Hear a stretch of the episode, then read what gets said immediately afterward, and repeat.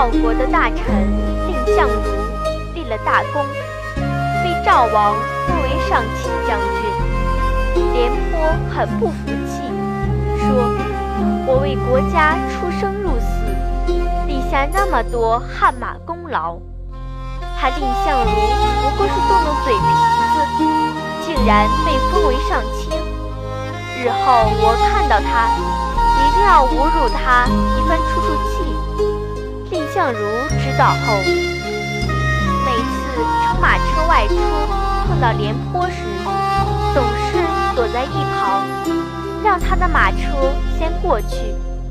一个属下看不下去了，说：“为什么总是要让着廉颇？好像很怕他。”蔺相如回答：“你觉得齐王厉害，还是他厉害？”下属说。